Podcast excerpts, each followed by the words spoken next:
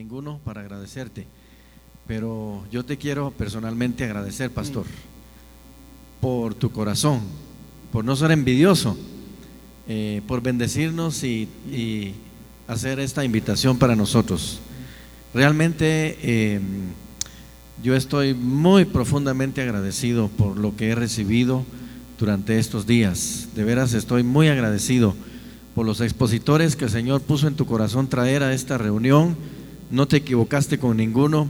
Cada uno fue un instrumento de Dios para hablarnos a nosotros. De veras, eh, la verdad, eh, nos pusiste más trabajo del que ya tenemos. Pero creo yo que Dios te ha usado para eh, decirnos que tenemos mucho más que hacer de lo que hasta ahora estamos haciendo. Gracias por tu trabajo, pastor. Dios te bendiga, Dios bendiga tus fuerzas, tu economía, eh, tu ministerio, la visión que Dios te ha dado. Espero si el otro año volvés a hacer algo igual, que no te olvides de nosotros los guatemaltecos, para que podamos estar acá para poder recibir nuevamente lo que hemos recibido Gracias a cada uno, por favor, de parte nuestra, los que ya se fueron y los que están, dales muchas gracias por todo lo que han hecho tu equipo, los hermanos que han servido en la cocina, desde la recepción, los abuelitos. Eh, de veras, cada uno ha sido parte muy fundamental para nosotros. Eh, estamos de veras muy bendecidos y no tendremos cómo pagarte lo que has hecho, pero sé que Dios no se queda con nada y, definitivamente ya te ha bendecido y lo que viene es ganancia todavía, ¿verdad? Así que gracias, amigo mío, gracias, pastor, por bendecirnos de esa forma. Quiero, demos un aplauso al Señor por la vida del hermano pastor. Yo sé que esto no te gusta, ¿verdad? Porque la gloria es solo de Jesucristo, pero honra a quien honra merece también. Y mi pregunta es, pastor, el cómo de la misión. En la misión se necesita dinero y nosotros los pastores sabemos que eh, no podemos de alguna manera ignorar que las cosas caminan con dinero. A la gente se le tiene que pagar por trabajar cortando eh, las fresas, ¿verdad? Eh, hay un personal que necesita llevar dinero para su casa para comer. O sea, los voluntarios, bienvenidos, pero no solo de voluntarios vive la, la misión. Entonces, eh, yo sé que me han enseñado que no hay preguntas tontas y espero que esta no sea una de ellas. Mi pregunta es, ¿por qué eh, no pensaste en poner un colegio acá en, en, la misión que tenés y podemos nosotros, ¿cómo diré yo? ¿Cuál es tu concepto? Porque la mayoría de iglesias en muchos lugares tienen un colegio, ¿verdad? En Guatemala es así, eh, pero muchas veces se usa como un medio lucrativo, ¿verdad? Colegios, muchos colegios en Guatemala son carísimos, no tenemos acceso a ellos muchos de nosotros de, nivel medio, ¿verdad? O nivel bajo. Entonces, eh, ¿qué opinión tienes de eso para eh, ser una fuente de provisión para hacer la misión. A ver, uno de, los principios que, creemos fundamentalmente, Pastor Eric, es en la contextualización de la misión. La contextualización de la misión. Si nosotros aquí, a ver, todo lo que usted ha visto y lo que hacemos como iglesia, no es una imposición imperialista de Chaló, en el sentido de decir, ok, ustedes necesitan esto y eso es lo que vamos a hacer. No, ha sido construido orgánicamente en nuestro caminar con la gente, conocer la gente, hacer, ¿qué podemos hacer con ellos? Esa pregunta me la han hecho muchas veces, de hecho las facilitaciones ahí atrás cumplen con el código de construcción para tener una escuela y demás. Si nosotros hacemos eso, se cierran las escuelas de la zona. Las cerramos y un pastor triunfalista pudiera decir, gloria a Dios, lo cerramos. Nosotros no venimos a competir de esa manera. No es una necesidad para acá, no es una necesidad. ¿Qué es lo que hemos hecho?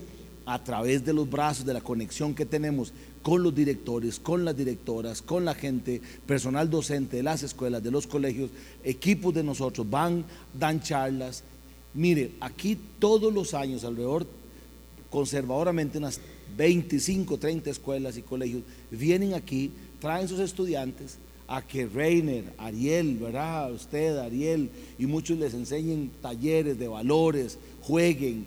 Entonces no necesitamos hacer, al fin y al cabo, el objetivo de una escuela, desde la misión, es proclamar el mensaje del reino de Dios. Pero si nos los traen acá, y no necesitamos hacer una escuela que afecte la institucionalidad que el gobierno tiene, al fin y al cabo nosotros cumplimos la misión. Entonces no ha sido una necesidad para, para la comunidad, por eso no lo hemos hecho. Todo lo demás que ustedes ven aquí, el restaurante, el homenajes, el catering service, las fresas, la agricultura, todo eso sí responde a una necesidad primaria. Cada uno debemos ir y buscar qué área de nuestra comunidad podemos afectar e invitar a otros. Yo los que caminaron conmigo ayer en el tour que hicimos, les dije que la razón por la que sembramos lechugas, o sea, teníamos la tierra, pero no sabíamos de agricultura. Entonces yo le pedimos a un señor de la comunidad que por qué no nos ayudaba, católico. Y él llegó y este, don Jorge Orlos le contaba a algunos de ellos que me escucharon el día que lo invitamos a participar, eh, eh, tienen estas cosas los agricultores, juntó tierra, la olió, levantó las manos y dijo, Dios, gracias por dejarme ser parte de una tierra bendita. Don Jorge Orlos, y me dijo, ¿qué le podemos servir? Yo le dije, don Jorge, no sabemos qué hacer aquí. Y don Jorge nos regaló semilla, don Jorge llamó a la gente. Entonces, ves, lo que hemos construido ha sido caminando con la gente. Entonces, mi recomendación es, vayan a sus comunidades, lean sus comunidades, vean las necesidades y respondan a partir de eso. Ahora, entender también que una cosa es ser un servicio que persigue un, rédito económico, o sea, un negocio, o otra es como el centro diurno, que eso nos genera, si usted lo quiere ver desde la perspectiva comercial, es pérdida. Un millón, millón y medio, tres mil dólares mensuales, que es una pérdida si lo vemos de la perspectiva económica. Entonces, no sé si le respondí. Gracias, Paz. Gracias por las palabras. Aquí realmente eh, y de verdad los que me conocen de cerca, a me, me, acongoja, decimos aquí, me acompleja cuando me dicen eso. Aquí los héroes son aquellas que están allá en la cocina. Eso, eso prejuvenil, pero gracias, sí, Dios puso esta visión en, estos hombros, pero la hemos socializado y veaste toda la gente. Vieron, ya desarmaron todo el auditorio porque ya mañana eso está listo, listo para, la, para la reunión. Esos son los héroes. Dios ha hecho cosas buenas a pesar de mí, no en virtud de mí. A pesar de quién soy. ¿Eh, ¿Qué más? La hermana Ah, bueno, entonces después de esta voy a separar a este amigo. Gracias, hermano Roy, por hacer partícipe en este evento tan importante y felicitarlo por, por esa visión tan amplia que aún tiene Dios mucho que hacer todavía en este lugar. Yo tengo dos preguntas, pero quizás vamos a ir por, por, por, episodio. Este, ¿Qué tanto ha afectado las estructuras de las iglesias y el denominacionalismo en el ejercicio de la misión. La pregunta es para todos los tres. Quizás, no sé quién de los dos podría. La pregunta es, ¿qué tanto han afectado las estructuras denominacionales a la misión de la iglesia? Si gusta, le, le repito la pregunta. Es así, ¿no? ¿Qué tanto han afectado las estructuras de las iglesias y el denominacionalismo en el ejercicio de la misión? Cuando me responda esa, le hago la Manda la otra. Bueno, yo, yo, yo no sé si eh, eh, yo soy el mejor para contestar, porque mi experiencia es en los Estados Unidos. Eh, es muy distinto, pero mira, yo creo que ah, es, es, muy interesante. Ah, muchas veces he pensado que qué, bueno ser parte de la iglesia evangélica y, yo soy hijo de la iglesia evangélica, aunque fui creado y bautizado como católico. Pero muchas veces cuando veo la, estructura, hay un poquito más unidad en la iglesia católica, tienen un papa, un líder, pero tienen problemas también, ambos tenemos problemas, ¿ok? So, yo, yo, yo creo que Dios trabaja por medio de una iglesia imperfecta. Eso, eso es lo que he visto. Pero una iglesia perfecta que Él ha escogido para bendecir el mundo. y, por el, Espíritu Santo que tenemos, ah, ah, trabajamos, luchamos para ah, realizar la unidad. Pero eh, el, asunto de siempre estar buscando el, vino nuevo del Espíritu, yo creo que es eso necesario y no importa la estructura, la denominación. y, y, la estructura debe de salir de la misión que vemos en la Biblia. Eh, y, yo, yo, no soy, yo no soy profesor, yo no soy muy inteligente, yo simplemente eh, me he comprometido a la misión de Jesús. ¿okay? Y eso es lo que siempre estoy compartiendo y, lo hago con cualquier denominación, porque yo creo que todos necesitan ser renovados siempre. Ah, pero como nos dijo, uh, ¿cómo se llama? Sarmiento. mira, yo, yo mi deseo es que la iglesia actual, diferente tipo de iglesia, no importa si se reúna en, una casa o un templo, el Señor puede usar cualquier forma para lograr sus propósitos. Claro. Eh, yo, yo creo que por un tema de, contexto, y, vos bien apuntás, es esta, esta respuesta es, es media espinosa, pero yo sí creo que el denominacionalismo y esas estructuras que yo eh, a veces denomino como estructuras de control y de poder, atrofian la dinámica misional de la iglesia. Porque mi, mi pregunta a veces es que, ¿a quién le obedece la iglesia?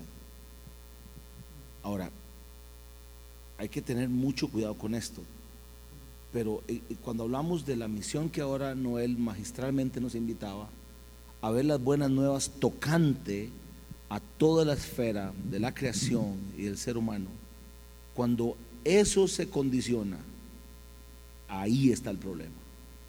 Nosotros hablamos de cómo, cómo edificar estructuras, porque aunque soy un crítico de la estructura, Chalón tiene una estructura, obviamente.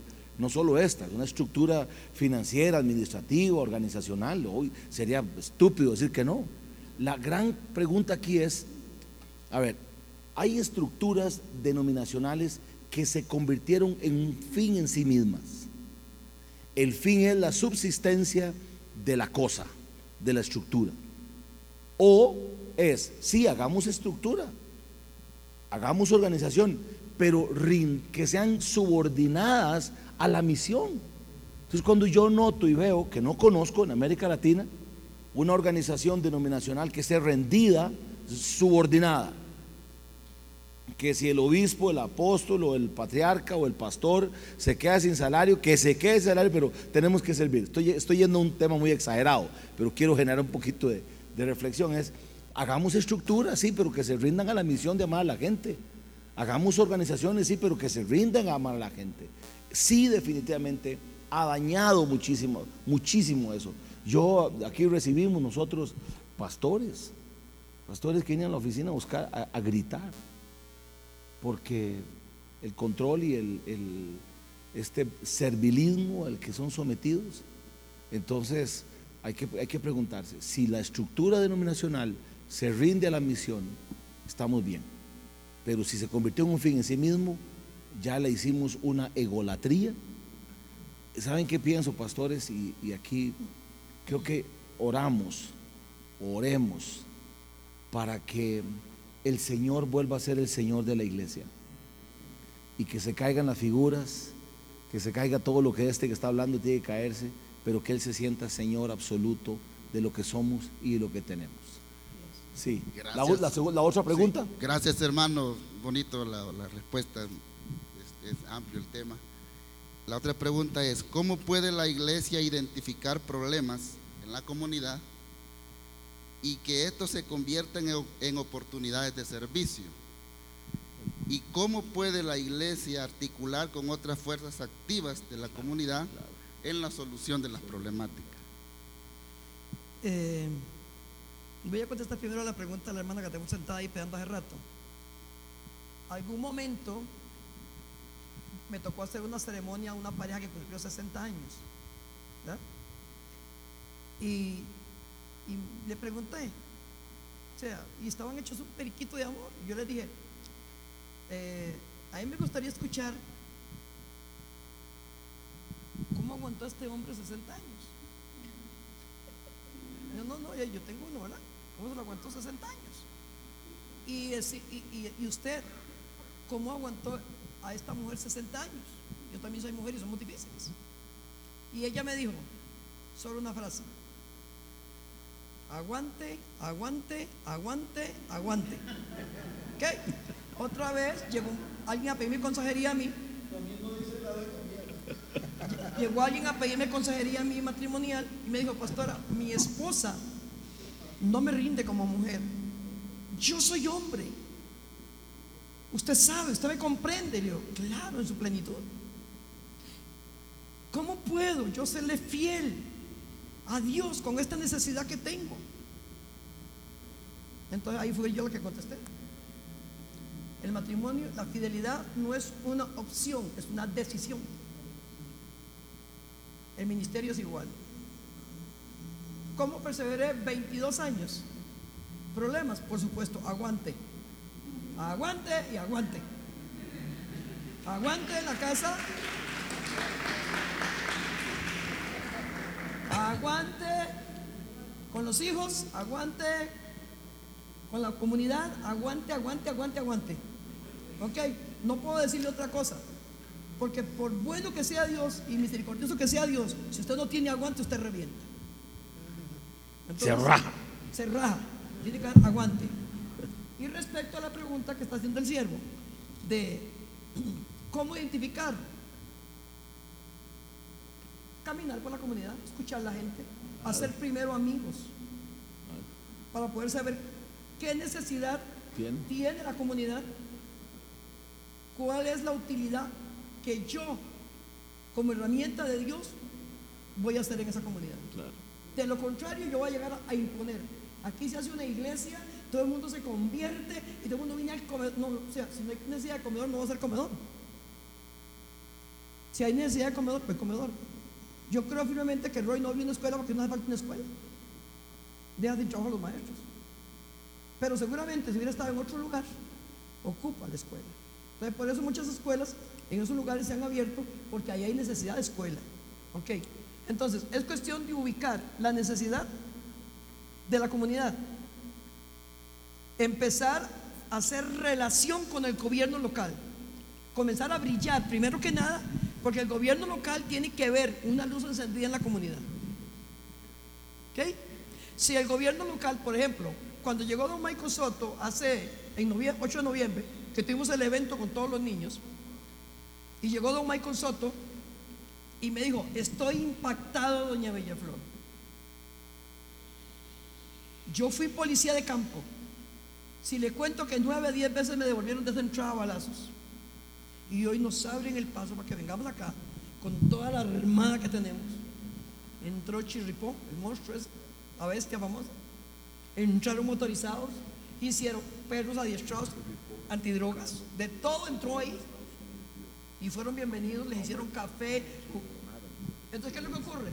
Que yo ahorita tenía una necesidad en la comunidad urgente de una mejora comunal. Me quedé con don Michael y él dijo, esto lo resuelvo yo, no es parte mía, pero con usted. Claro. Yo hoy del brazo. Ocho días después me estaba llamando el viceministro, doña Bella. O sea, entienda, yo soy una, una precaria de la tabla a la gente se mete en un río de hondo. Y me llamó el viceministro, doña Bellaflor. Ta, ta, ta, sí, señor, eh, por orden de don Michael. Necesito que nos reciba mañana. Vamos a ir a ver la necesidad que tiene alumbrado público. Ahorita tengo otra, otra bronca grande en la comunidad. Porque ¿qué detective ahora? Bueno, ok, tenemos de todo en la comunidad. Pero ahí viene qué está pasando. Hay incendios a cada rato en los precarios.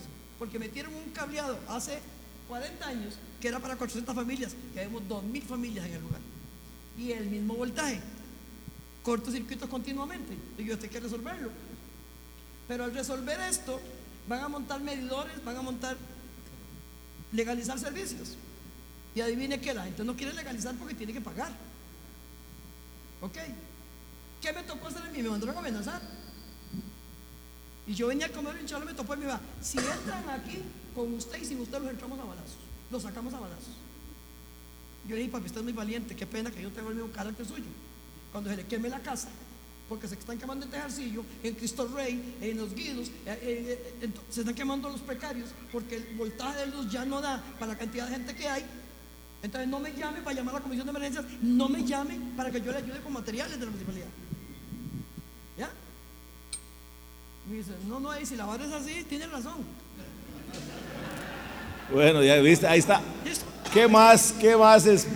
¿Qué, qué, qué respuesta más, más gráfica? Nada más quería regresar un poquito a la pregunta tuya y aunque con, con el respeto que me merece Bella, eh, ese aguante y ese aguante yo lo sufro, pero suave, por favor. Yo escribí un artículo para una revista que lo titulé No más superhéroes en las tarimas evangélicas. A ver, nunca se ha desanimado. Nunca ha llorado. A ver, ¿cuál es el, ¿sabe qué hemos propiciado nosotros en estos lugares? Que no, que no o sea, que casi la gente cree que orinamos agua bendita porque somos, o sea, somos santos, esa gente, y, y con este evangelicalismo barato que predican en los medios de comunicación, ahora de un triunfalismo, no, ¿sabe qué he aprendido yo? Y ahora la respuesta, ¿sabe cómo me he mantenido? Y es una experiencia de chalón. Y qué bueno que me están escuchando varios servidores de esta iglesia que saben que no miento. ¿Cuántas veces he llegado a decirle, ya no doy más? ¿En qué me afecta a mí llegar y decirle a mi equipo que está conmigo, ya no puedo? Me ayuda. Ser frágil. Yo le digo a la gente, se escandalizan, Chalón es una comunidad de frágiles. Esto, esto es un taller de pecadores en recuperación, el fundador soy yo. O sea, es, vamos, expresemos nuestra, esa, reconocer nuestra fragilidad nos da la posibilidad de un mejoramiento en el ministerio. La semana pasada fueron tres parejas de pastores que me dicen, nos divorciamos, ya no queremos nada. Otros dicen, estoy cansado del ministerio. Pero ¿sabe por qué? Yo sé que usted, en la connotación que usted lo dijo, pero bueno, aguante aguante y calles y calles y calles. No, no, no, no, un momentito. Vamos a externar, claro, pidámosle a Dios la gente correcta, para poder abrir nuestro corazón y, ser pastoreados en amor. Pero yo me siento bendecido cuando mi esposa les digo algo y no le dicen a nadie. Me lo prometen, pues es un chisme santo. Con mi primera esposa, yo estuve a punto de separar. Viajando por todo lado y un momento me dijo, no más. ¿Dónde me refugié? ¿Acaso que yo le oculté a Chalón en ese momento que estaba en problemas matrimoniales serios? ¿Acaso que yo me jugué de superestrella para decirle a todo el mundo, quiero restaurar su matrimonio cuando el mío no vale un 5? Aquí está reina, aquí me están escuchando todo. ¿Sabe qué les dije a mi equipo pastoral? La cosa está fea. Y Yesenia le dijo a todos, ya no me lo aguanto. Sí, ya no me lo aguanto. Ya no, ya no puedo. Si Roy sigue en este ritmo de vida, nos divorciamos. ¿Y qué siempre voy a agradecer? El abrazo. Sí, algunos toman juicio, pero eso ya es normal. Qué bonito fue que me abrazaron, me educaron, me dijeron suave y logramos terminar, por lo menos Yesenia murió y no tuvimos ningún, ningún momento difícil más. Sea vulnerable. Reconozca que usted no es una superestrella. Reconozca sus etapas difíciles. Bueno, aquí está Noel, veamos el número, lo llamamos, que este chicano ore por nosotros. Sí, alguien mira, un SOS, aquí estoy, necesito que me ayuden. Sí, porque aguantamos y aguantamos mucho y hay que aguantar. Pero no se le olvide, usted es humano. Usted es humano y se quiebra y se violenta. Así es que simplemente aprendamos a ser frágiles. Próxima pregunta. De, eh, Pastor Loel de, nos explicaba de la gran misión de la iglesia encarnada, ¿sí? Eso de una misión integral, ¿sí? especialmente de proclamación y formación y de, eh, en caso prácticamente, Pastor Loy, de quiero saber cómo eh, formar de, su, miembros de congregación, especialmente para la madurez espiritual de sobre en su comunidad. Sí. Sí. porque muchas de misiones usted tiene, ¿sí? De, eso, de misión integral. Sí. Pero especialmente formar, cómo, cómo disciplinar y cómo formar. De, eh, de espiritualidad de comunidad. Sí. Sí, gracias por la pregunta, muy buena su pregunta. A ver, yo, aquí hemos, hemos pretendido hacer, ayer lo decía en el taller, un discipulado de la vida para la vida. Aquí, hermano mío, todas las personas que llegan a esta iglesia tienen dos procesos. Si una persona viene como nuevo creyente, nuevo creyente, nosotros le damos una inducción a la iglesia, le decimos de qué se trata la vida de la iglesia e iniciamos un proceso de discipulado con materiales que nosotros mismos hemos creado. De hecho, Reiner es uno de los que enseña aquí, Ariel también enseña. Entonces, ahora, enseñamos el tema del reino de Dios. Para esta iglesia no hay otro tema.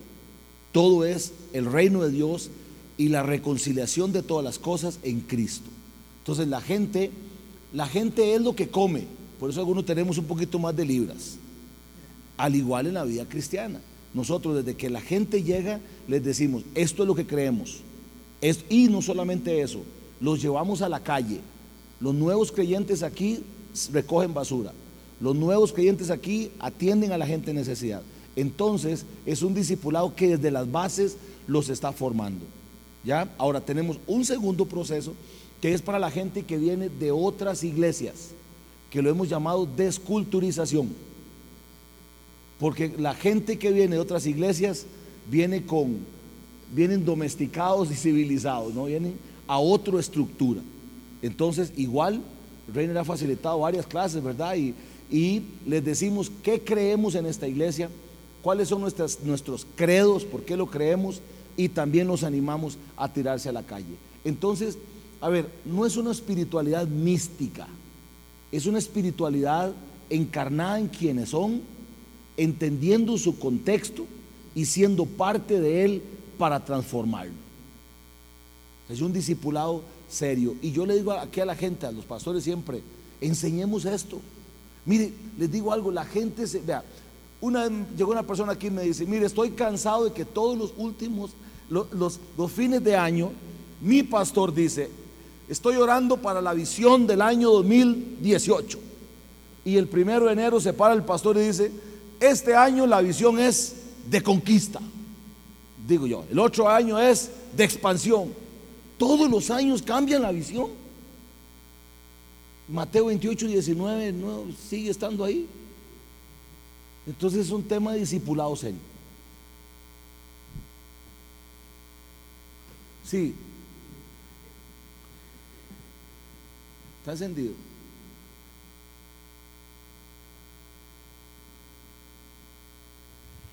Bueno, lo mío no es exactamente una pregunta.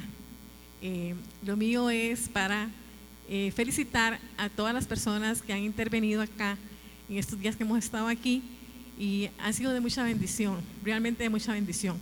Eh, y mi admiración por la pastora Bellaflor, porque ese gran trabajo que ha hecho en Desamparados, ¿es hermana? Ese gran trabajo que usted ha hecho, hermana porque para nadie es un secreto que para la mujer todo es más difícil. La mujer se pone a emprender algo y hasta las mismas mujeres quieren poner zapato. Es muy difícil para una mujer salir adelante. Lo que pasa es que eh, veo en usted un gran temple, un carácter fuerte y una persona que escucha la voz de Dios. También mi gran admiración por el pastor Roy, porque por la gran capacidad que tiene, pastor, usted para capacitar a la gente, para disipularla, para hacer esta gran obra que usted ha hecho aquí, para esta obra maravillosa que, que todos podemos ver con nuestros ojos. Muchas gracias.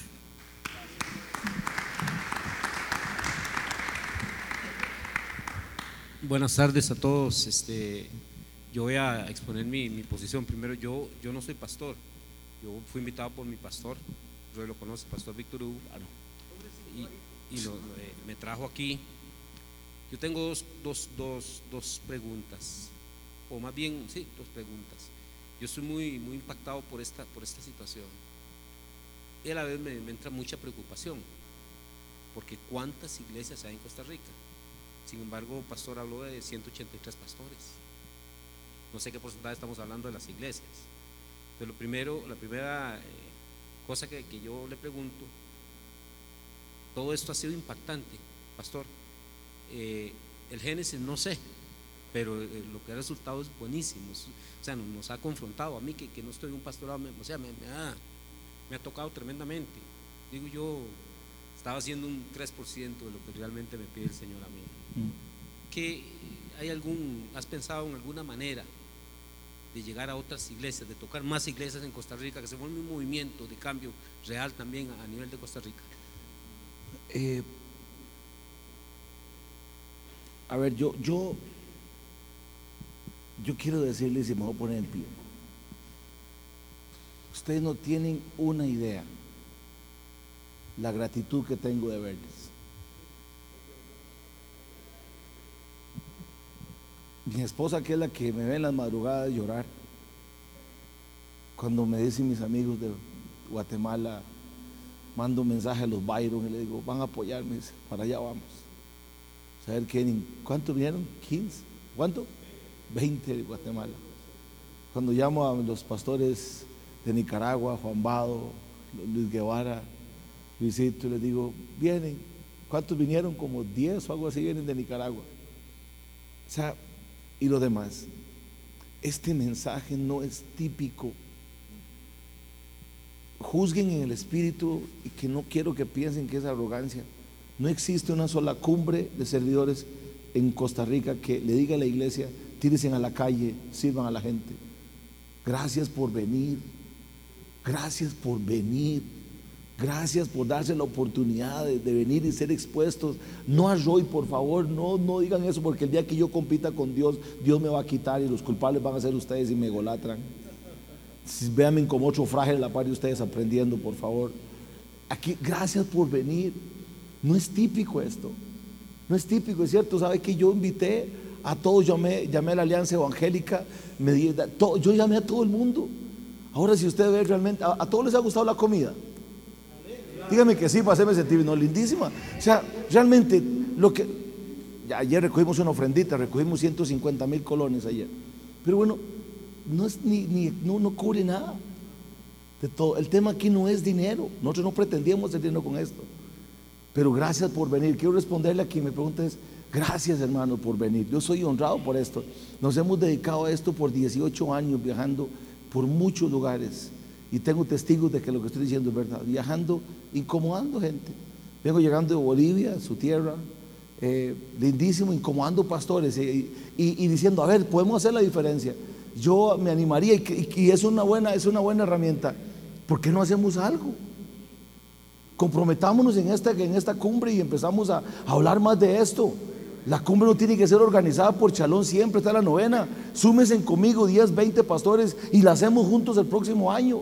Y si tenemos que ir a Guatemala, a México, y nos armamos y nos vamos para otro lado, hagamos un movimiento latinoamericano que despierte la pasión de la iglesia que despierte la pasión de la iglesia.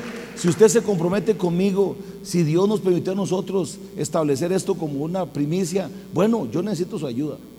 Sumémonos y hagamos un movimiento donde sea. Esta semana, eh, la semana pasada, orando por la cumbre, este, llegó una persona y me dice, Pastor Roy, el, Señor dice que la, cumbre la va a llevar a otros países. Y yo me cuido mucho con el tema de, GLS y toda esa cosa.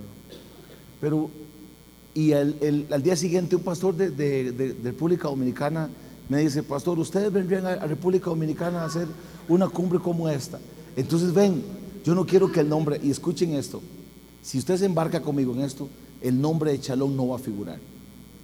Vamos a hacerlo una comunidad de iglesias del reino de Dios, porque yo no creo en franquicias, yo no creo en branding, yo creo en el reino de Dios. Así que si ustedes suman conmigo, hagamos algo posible. Estamos. Y así impactamos a más, a más pastores.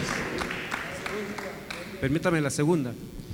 Vea, yo, yo estoy este, pidiéndole al Señor que esto en mí no sea una emoción, que sea una convicción lo que yo estoy recibiendo.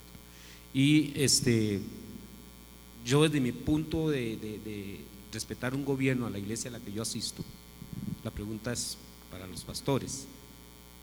¿Cómo hago yo si el gobierno de mi iglesia es un poco cerrado a lo, a lo que los demás dicen, al, al- al- al- discipulado, al que está abajo? Para yo no pasarle por encima, para yo llevar este mensaje a personas. Sin pasarle por encima, lo estoy comprometiendo, pastor, yo sé, y a la pastora. Pero es que, es que yo, yo, Dios me está poniendo esto en mi corazón. Dios me dice, no te vas a quedar callado. Porque lo que te estoy enseñando es para que hagas la gran comisión.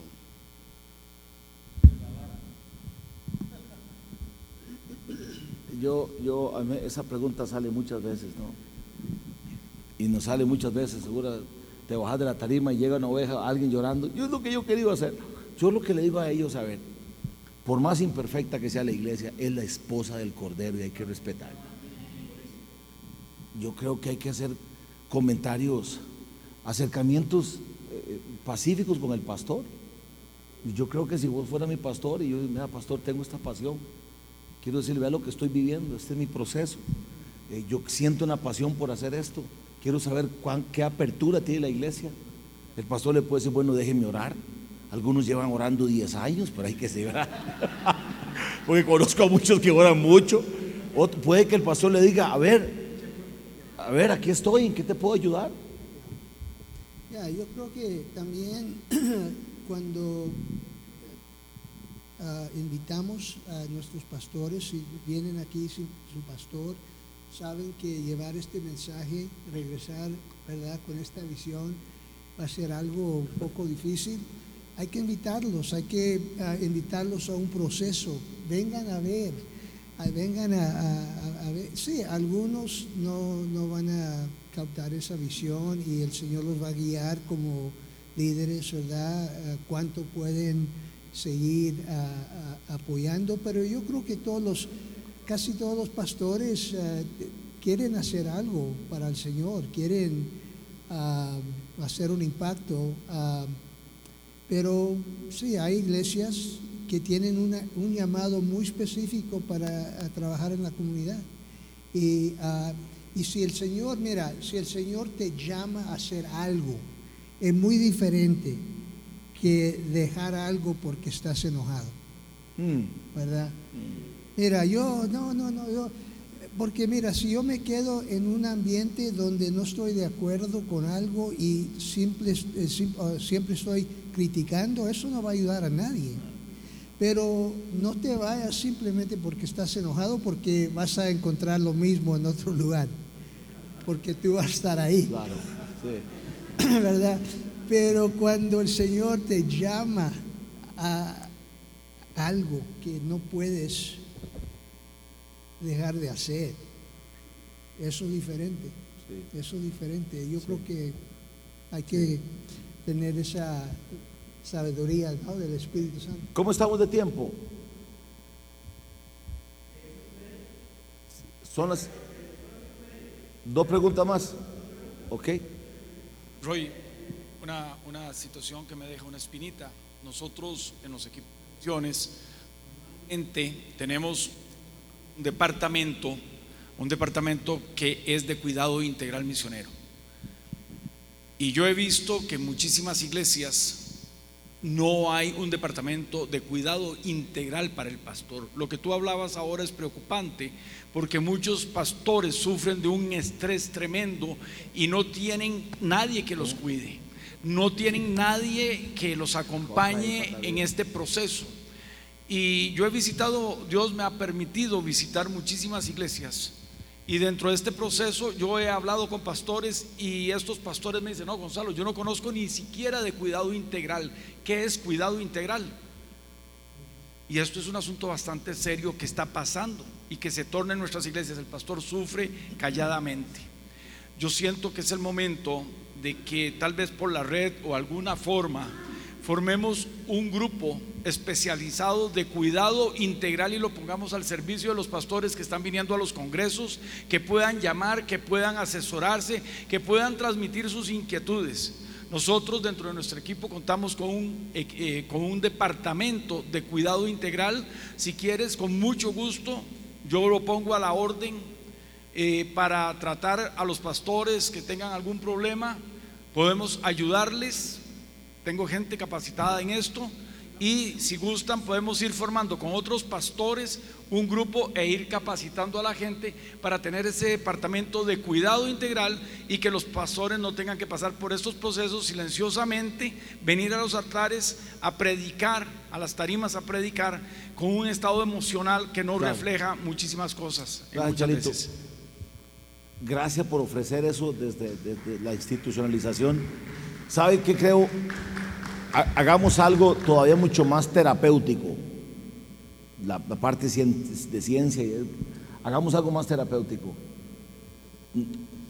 Yo quiero que seas mi amigo. Nos tomamos un café juntos. ¿Captaron el mensaje? Porque a veces el tema aquí es que lo institucionalizamos mucho, ¿no? Y hay que llegar a esos recursos. Pero bueno, si no tenemos acceso, yo no sé cuántas cosas los Byron se habrán contado. Ustedes los Byron se han contado más de una cosa con Neftalí seguramente. Pastor, o sea, no hay nada mejor que relaciones. Yo por eso le digo a, a Marcelo, relaciones significativas, vamos, yo quiero eh, realmente ser amigo de gente, quiero que nos conozcamos. Si logramos establecer relaciones significativas, va a ser mucho más fácil abrirnos el corazón, mostrar nuestra lepra. Pero es una necesidad que tenemos que atender. Una pregunta más y tenemos que irnos es que otra cosa que tenemos que aprender, hermanos, es que digamos, porque hay pastores aquí que están en la condición que estoy yo, no tenemos eh, el equipo que, para llegar y, echar sobre ellos, pero tenemos amigos pastores a los cuales, sea 20 años, aguante y aguante, pero uno va a donde, donde esa persona, esos amigos, cara a cara, face to face, ¿ok? Donde puedes llorar y decirle, sea, estoy a punto de matar. Y el pastor dice, y cristiana, no, no, no. Es que qué difícil cuando tú no puedes expresar lo que sientes, porque eres la ungida de Jehová. Entonces, yo creo que todo pastor debe tener esa clase de amigos. Claro. Yo los tengo. 20 años, claro, he aguantado. Aguante y aguante. Pero no es que me lo he tragado solo. Yo, yo he tenido donde llegar. Mis amigos, donde he llegado, me hermano, ya siento que sopleme porque me estoy ahogando. Y me da oxígeno y vuelvo a arrancar de nuevo. Bien. Pero los amigos personales son muy importantes en el ministerio. Dos más y nos vamos. Sí, Pastor Alberto. Pastor Roy, muchas gracias. Desde Turrialba viene este amigo, desde Turrialba viene para acá. Me hace gracia esto porque Pastor Roy da gracias porque nosotros estamos aquí, nosotros damos gracias a Dios por el pastor Roy por invitarnos. Eso significa que en centro de tú y yo hay alguien más grande que nosotros. Ese es el grande, ese es el mero mero. Bueno, mi pregunta es, desde el jueves que llegamos, eh, pude observar la gente que sirve en esta congregación, muy, muy, muy joven. Mi pregunta es, ¿qué método has usado, qué has hecho? Porque miro que hasta los que cantan, los que ministran son muy jóvenes. Y a mí me interesa mucho eso. La primera realidad la descubrí viéndome al espejo. Descubrí que me estoy poniendo viejo. Mis hijos me lo recuerdan, papi está viejo, se está quedando sin pelo. No, y vieras que, hermano Alberto, algunos pastores aquí me han escuchado decir esto. Nosotros tuvimos un arrepentimiento a, la niñez y a la adolescencia.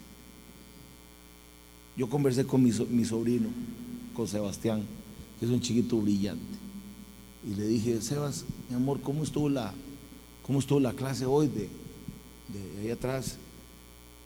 yo esperaba que mi sobrino me dijera, ay tío, maravilloso, tío lindísimo. Y se queda viendo a mi sobrino y me dice, tío, le digo la verdad, ya estoy cansado de escuchar el arca de Noé, la zarza, tío, estoy cansado. Usted no sabe lo que me impactó a mí eso. Eso pasó, desde que pasó eso, Shalom se abocó a hacer una pastoral integral para, las poblaciones infantiles y juveniles que todavía está en construcción. Todavía está en construcción. Pero aquí hay alguien que dio darle mérito a eso. Ese que está aquí, Rainer. No está Leti y Stanley aquí, no. No están.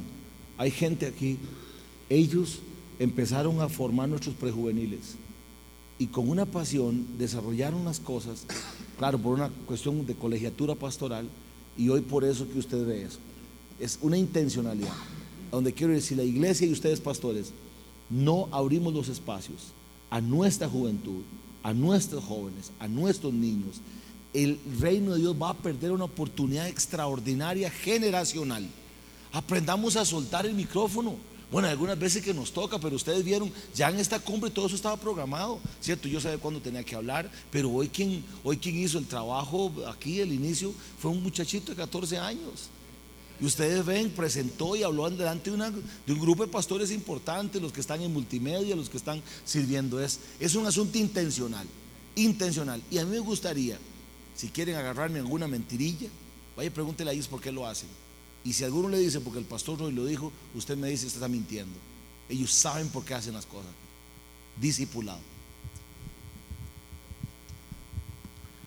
Eh, bueno, yo no voy a hacer una pregunta, voy más bien a hacer eco a, las excelentes eh, contestaciones que han dado la hermana Flor y don Roy también. En este aspecto, el, versículo dice, el amor es soportarlo todo, amar, tolerar, y seguro seguiría aguantar, aguantar aguantar. Y don Roy, excelente.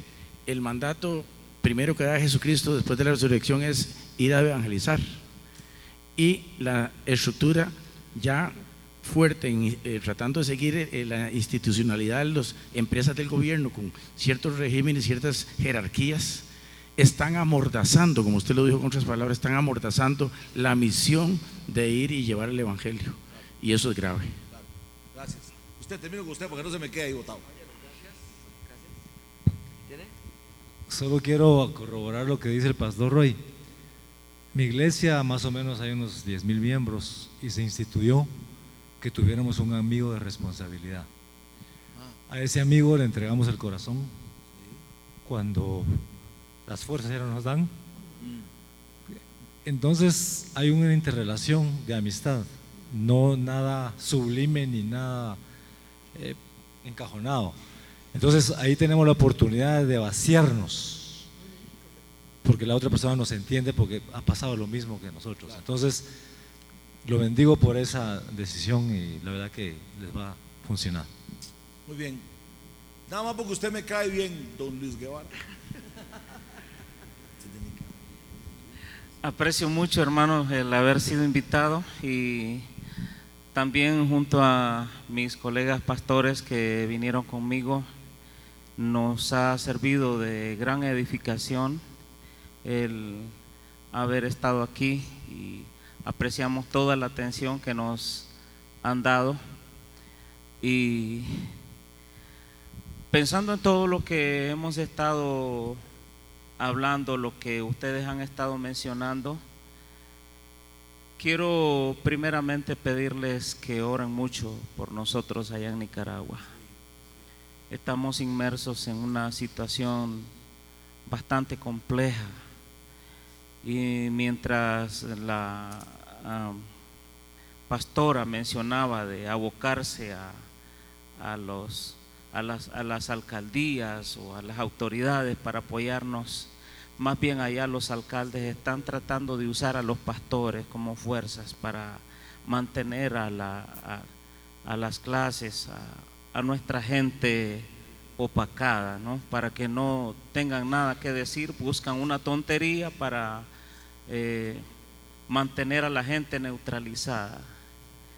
Y como pastor, y viendo la injusticia que estamos viviendo los nicaragüenses y toda la el Estado de Derecho destruido, eh, se nos hace bien difícil recurrir a esas instancias.